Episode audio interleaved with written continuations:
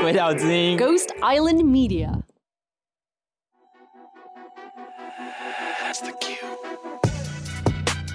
今年在人数这么多，人数应该是最多的一届。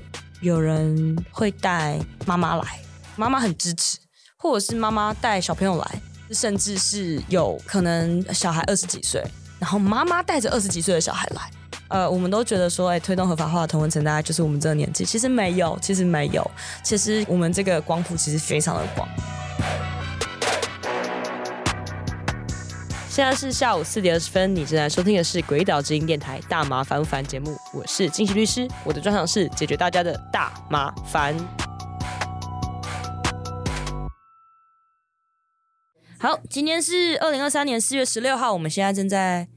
总统府前面，耶，没错，今天就是绿色浪潮的街访特辑。这次游行是基本上破天荒的人数超多，我从游行的头到尾，我录完大概录了三分四十几秒，人群这样子全部走完，这是件很了不起的事情。第一年的时候大概一分钟就走完了吧，不到。那这一次是在没有拖沓的情况下，有这么多人来，我觉得蛮厉害的。而且我们这次走的面宽比较宽，以前就是窄窄的这样子，今年真的人数很多。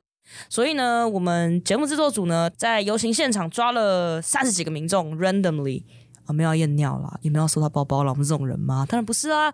我们来采访他们的心声，了解一下，如果有一天大麻真的合法了，大家会想要做什么事情？那我要再讲，除了抽爆以外，大家第一句话是合法，抽爆啊！好，我知道这是标准答案。所以除了抽爆之外呢，有什么我觉得蛮有意思的答案？那与大家分享。你好，我们是大麻烦不烦的节目制作组。那想要请问一下，如果台湾大麻合法化的话，你会想要做什么事情呢？如果合法化的话，我觉得还是要用在比较医疗或者说对身体能够有帮助的地方，譬如说止痛啊，那还是不建议用太多。像这些合法的国家一样，大家都不滥用它，而且大家都可以过着很开心的生活，然后没有什么压力这样子。然后在医疗上面也是可以得到很好的帮助。如果有机会加入推广的话，或想要加入推广，让一些有心理疾病的人可以使用到大麻，就是可能身边有一些忧郁症的朋友的情况下，可能会呃跟他说，哎，有这个东西可以使用，这样子进一步跟他们聊，告诉他们这不是一个可怕的东西，是对你有好处的东西。就是需要的家人或是说病患都能够使用到。我们会想要支持医疗用合法。其实这次在接访的过程中，我听到很多朋友希望可以逐步开放大麻合法这件事情，我完全同意，我完全同意，因为我们一直以来的主张都是说，先医疗后成人用大麻，成人用就是娱乐用大麻了，只是说成人使用大麻会有很多种原因，不一定是娱乐，像我们不会说娱乐性酒精一样，你就是喝酒啊。那逐步开放这件事情绝对是有必要的，像我们甚至说要卫福部给一个清楚明了的说，哎，我想要用 CBD，CBD 应该要怎么管制，而不是一概的用很蠢的说什么药品列管，然后就造成一大堆混乱的事情。那是要在慢慢的放宽医疗用大麻的适应症，比如说现在是非常严格的小儿难治型癫痫，在罕见疾病的情况下才可以用含有 THC 的医用大麻制剂。那我们逐步的放宽，可能就是在放宽到，比如说他有帕金森氏症，或者是放宽到说他有癌末，他有做化疗，说他有食欲困难的事情，就是食欲丧失，他需要恢复食欲的状态，他可能也可以用含有四氢大麻酚的药。那或许他可以继续放宽到更宽的适应症，比如说呃有些身心状况啊，心情不好啊，一直到最后。像后来的即将合法的加州一样，它基本上什么样的症状，它都可以开医疗证给你的时候，那才是我们迎接全面开放的时刻。我觉得这点是非常重要的，因为像泰国，我觉得啦，它可能有一点冲得太快了，它的配套措施还没有做好的时候，就会导致了市场出现很多乱象。但是你说这个城市有爆炸吗？没有。泰国国家有爆炸吗？也也没有，对不对？像像德国。德国其实也是大家用用用用用医疗也是走了一阵子之后才开始说，当人民可以被好好的教育说，诶，大麻应该要怎么样使用，充分的认识大麻这种植物或者是呃这种新形态的药品的时候，那我们再来讨论说，那好，我现在可以全面开放。我觉得这绝对是逐步的。如果我今天告诉你说我明天大麻就要全面合法，那这是一个不负责任的做法。所有事情都不可能在没有配套措施的情况下完成。我觉得我最会先想要帮助一些因疾病需要的家人，例如说，我身边是有很多亲朋好友是受，就是像忧郁症啊，对这一类的。然后还有，我觉得我家中久病在床的长辈，我也很希望可以透过这些减轻他们余生的痛苦。我觉得大麻如果除罪化或合法化的话，最先受惠的一定是医疗方面的需求。我觉得很希望可以帮助到这些人。可以多一个选择，因为我的阿嬷有帕金森氏症，然后我希望这个东西可以让她身体的不舒服得到舒缓。呃，另外就是说，其实也有一些朋友提到说，因为长辈上年纪就会开始有一些各种的不舒服，那甚至像那个皮克斯主唱艾德，艾德之前也有来我们节目上分享过带妈妈去国外用大麻的经验，因为妈妈生病。我觉得这一点非常的重要，因为其实我会这么积极的想要让大麻合法，是我不希望到我老了有一天我这边痛那边痛，然后还要一直吃鸦片类止痛药，因为那其实对身体伤害是蛮大的。其实对很多长辈来说，那种慢性的、长期的疼痛是一件非常困扰人的事情。那像比如说在泰国现在很流行那种理疗山庄，它是进去然后让你去用医疗用的大麻，它可能是外用，然后加上内服。它的主要的目的不是让你嗨，不是让你锵，不是让你有新快感，它是去减缓你那个坐骨神经痛啦、膝盖痛啦、背痛啦、腰痛啊这种东西。呃，我觉得非常的实在，因为其实我在一九年秋天跟冬天连续去了两次加州跟内华达，然后就有遇到一些年纪比较大的使用者，他们真的就是比我们老爸老妈年纪还大，他们是很流行用那种贴布，就很像那个沙龙巴斯。就是酸痛贴布，但是里面加了 THC。他们说哇，贴上去哦。他们通常很讨厌搭长途班机或长途汽车或干嘛，因为腰会痛，久坐会痛。他说贴上去都不痛了呢。我觉得这么神奇的东西，好像带回去给我阿嬷试。当时阿嬷还在啦。如果在她生命的最后，她有一点可以舒缓她这种慢性疼痛的东西，我觉得应该会让她临终的生活品质好很多。我相信很多人其实都是抱有这种嗯希望吧，因为其实。我常会开玩笑说，呼麻作为一种人权，其实其实那是比较戏谑性的说法，但是认真来说，其实是为了像这种我们可以提高大家的生命品质的一种替代方案。跟现行的比如说吗啡类的药物或者是鸦片类的止痛药比起来，四氢大麻酚的确是对慢性的疼痛有非常显著的效果，这是很多人的心里话啦。当然，法务部 always 说说我们坚决反对，坚决反对。OK。我坚决反对，哦，那合理啊！如果法务部今天说 OK，我们明天开放合法，我大概会吓到心脏病发，想说今天是四月一号吗？我觉得比较有意思的是法务部啊，他就说我国列管大麻毒品符合世界反毒潮流，施用大麻属于毒品犯罪，民众切勿以身试法。那个，所以如果当世界的潮流是继续开放大麻合法的话，那你要怎么说？你禁止大麻是引领世界反毒潮流呢？这就是第一个问题喽。因为毕竟我们的法学殖民母国，哈，这边跟大家讲一下，为什么我常开玩笑说，哎，法学殖民母国是德国，是因为我们很多法律都是抄德国的，我们是抄德国法，我们是继受法国家。当然，你说大清刑律会不会提？有了，还是会看呐、但真正的，真的，我们整个法律体系大部分都是抄德国法跟日本法，那日本法又是抄德国法的，是这样子来的。所以我才说，当我们的法学殖民母国德国呢，是在游行前的两天，十二号吧，星期三的时候，德国时间，他们已经公布了新的接下来大麻合法的执行方向。那我们什么时候法务部会说我们要顺应世界潮流，开放大麻，开放大麻除罪，或者是放宽医疗合法这件事情呢？什么时候我们法务部才会这样讲呢？嗯，记得哦。另外一个就是很有趣的，就是说。法务部甚至还引用了二零二一年联合国的世界毒品问题报告，他在引用说很多国家都以毒品列管大麻，所以我国列管大麻毒品符合世界反毒潮流。但是我要讲这一句话，我要讲一件事情，这个毒品问题报告呢，它真的是断章取义，因为这个报告里面还有它的周边报告里面有提到说，很多国家正在重新检讨是否应该要把大麻移除这个管制清单，然后甚至有 WHO 建议。建议说：“诶，大麻现在的分级是有问题的，这件事情他完全没有提，完全没有提。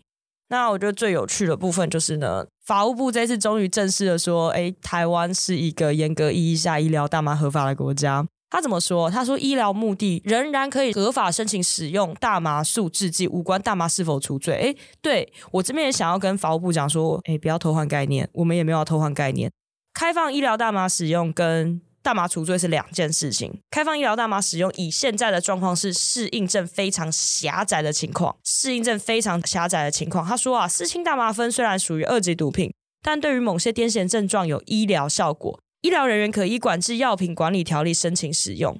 那就是说呢，大麻素制剂既然并非完全的禁止，那我们现在的适应症是不是少到？你敢不敢列出来有多少适应症？台湾有多少患者可以合法使用？那我们是不是应该要考虑放宽更多的适应症，让更多的有需要的民众可以循合法的管道申请使用含有大麻素的医用大麻制剂？我这一点事情我觉得非常重要，因为其实绿党在二零二零年的时候提过这件事情，他法务部那个时候其实应该就存在这件事情，他现在才敢讲，我是觉得挺有意思的。诶，你不讲，我们还没人知道呢。大麻游行最大的召集人就是法务部，没有法务部就不会有大麻游行，知道吗？好啦，我们也是知道说，单纯使用大麻的毒品犯罪明显有别啦。但是我必须要讲，这是绿色浪潮提的。我们也不是说使用大麻除罪跟医用大麻合法，我们是希望可以有更多的患者可以有接受大麻作为药物。那你现在现行的开放的适应症明显不够的情况下，那我也希望法务部可以清醒点。法务部他有一个很有趣的，他说政府反对开放娱乐用大麻，所以这是不是在暗示我们有可能可以放宽更多医疗用大麻的适应症呢？那我们就继续看下去喽。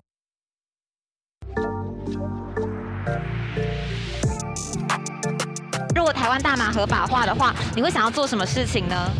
有自己的一个花园吧，做一些餐饮、一些吃的、喝的，然后就是有点咖啡馆的那种。所以你这个会想要对外营业吗？嗯，如果合法的话，当然。呃，我应该会让我的公司福利有桌上卷好这样。对，因为大家进公司第一件事情就可以先抽，然后再上班。因为公司是需要创造力啊，这个东西就没坏处嘛。我会想要自己开一间店，就是属于大马的医疗店或者是一般娱乐用店都可以。当然，有一些朋友有说大麻合法这件事情，想要开一个 dispensary，想开一个大麻店，没错，我也想开。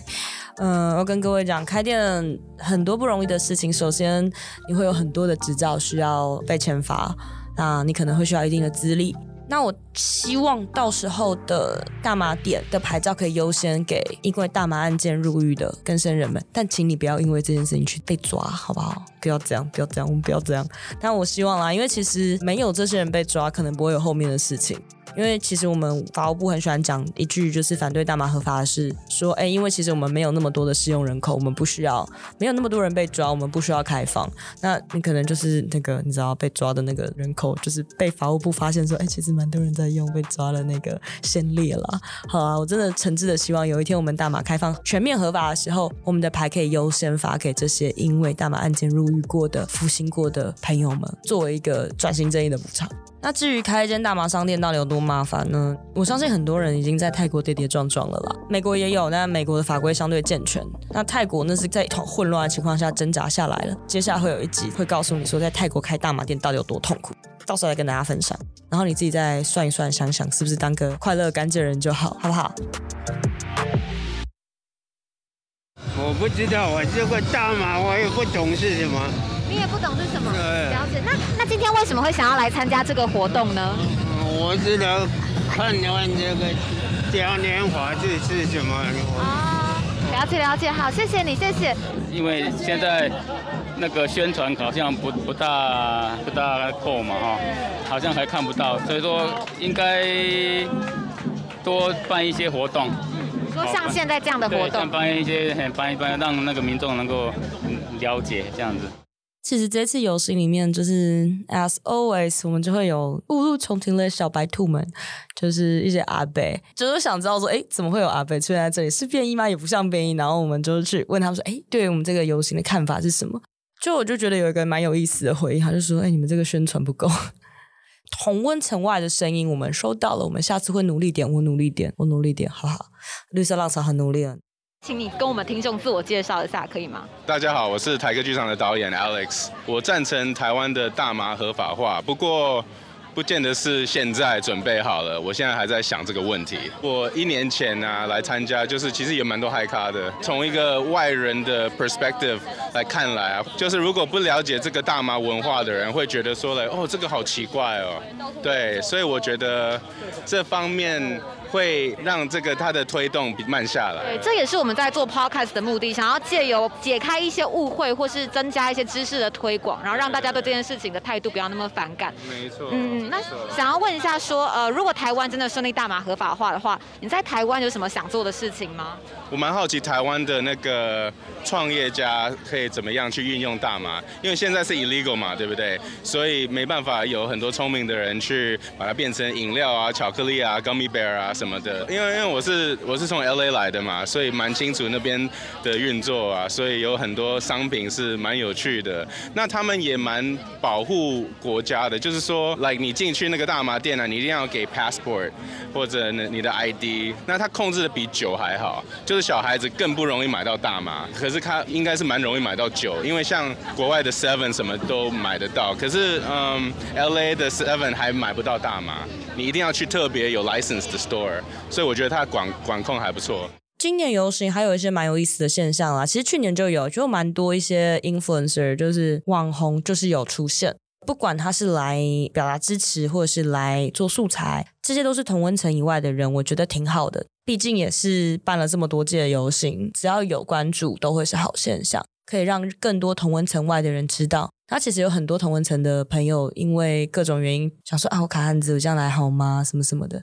那这些人都默默支持，有些捐款支持，不客到场的人，加上我们今年人多了，就会有非同温层的人来参与，我觉得挺好的。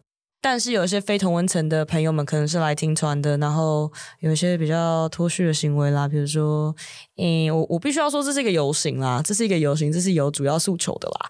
啊，你去跟警察起冲突没有什么意思啦，因为去年就算是主办单位跟警察起冲突一样会被我拖走啊。我觉得不要这样搞自己，因为你被抓走我也很麻烦。吼，那我们就会希望说这个议题越多人听到是越好的事情。那还是感谢大家今年一起上街头。本来那天早上下雨，我超担心，我想说天这么黑，雨这么大，我要发疯了。就哎，没想到，没想到下午就放晴了。对，我觉得挺好的，挺好的。明年凯道，我希望是把整条都借起来，好不好？你可以选择以下的方式支持大麻不凡。每集听一百遍，把节目推荐给身边一百个人，或者是到大麻烦不烦泽泽募资计划支持我们。你大便的时候也可以听，重训的时候也可以听啦，慢跑的时候也可以听，好不好？我觉得重训卧推的时候听有点危险，因为可能会岔气。除此之外，请在安全的情况下，你就放着让它跑，让我的声音变成你的背景白噪音。OK，感谢大家。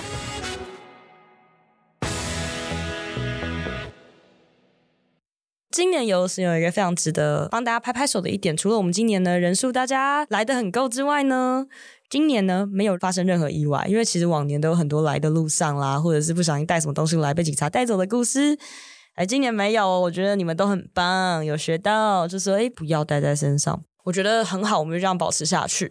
今年在人数这么多，人数应该是最多的一届，啊，希望明年会更多，希望明年翻倍，好不好？那还有一些很有趣的现象，就是有人会带妈妈来，妈妈很支持，或者是妈妈带小朋友来，爸爸妈妈带上我们这种年纪，然后带小朋友来，甚至是有可能小孩二十几岁，然后妈妈带着二十几岁的小孩来。我觉得这些真的是非常令人感动，因为其实呃，我们都觉得说，哎，推动合法化的同文层大概就是我们这个年纪，其实没有，其实没有，其实我们这个光谱其实非常的广。或许这些妈妈们在他们年轻的时候想推动这件事情，但是因为当时社会风气更保守，到我们这边才开花结果。或许也是说他们的孩子跟他讲，跟妈妈讲这些事情之后，妈妈有被说服了，我觉得都是很好的事情。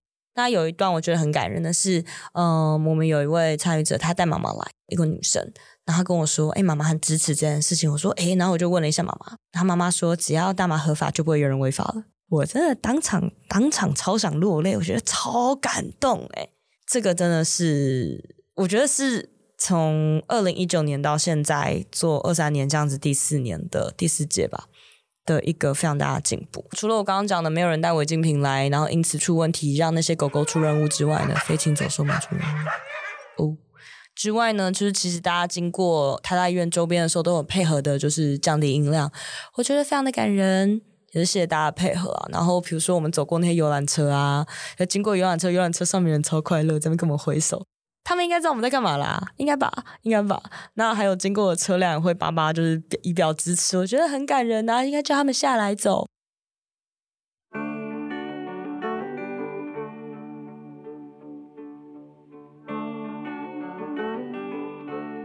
最后想要请问一下，请问有听过我们大麻烦不烦，或是知道 Zoe 吗？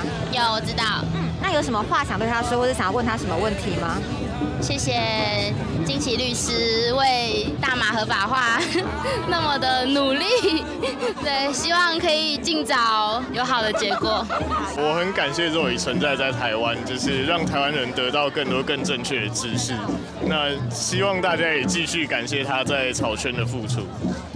是他是我偶像，然后对我我想要我最近想染头发，我就想要染跟偶像同款发型，可是不知道他看到会不会觉得很尴尬。我每期都有听，我蛮支持他的，我希望他能够继续努力下去，希望他知道我们说有这些粉丝在背后挺他这样子。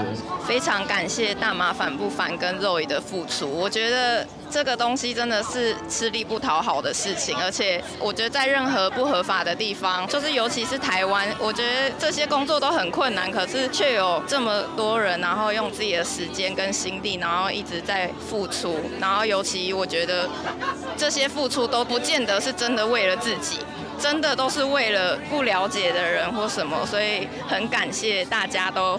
默默的用自己的方式在努力。我觉得台湾有这样的律师是一件非常幸福的事情。那虽然说希望是有没有一天会需要使用他的服务，但是如果有需要服务的话，也麻烦他就是好好指教。就是谢谢你们相信我啦。就是对这条路的确不是一个容易的路。那没有你们，我一个人不可能走这么远。我觉得这是大家的一起努力的成果，那不是我今天自己在那边喊一喊就会达到我们现在我们看到的东西。那也是要很谢谢大家愿意一起站出来，一起去支持这个议题。我会继续努力的，希望我们可以一起继续努力。然后还有，我希望就不要在办公室看到各位，不要被抓。那我们节目先到这里，大家拜拜。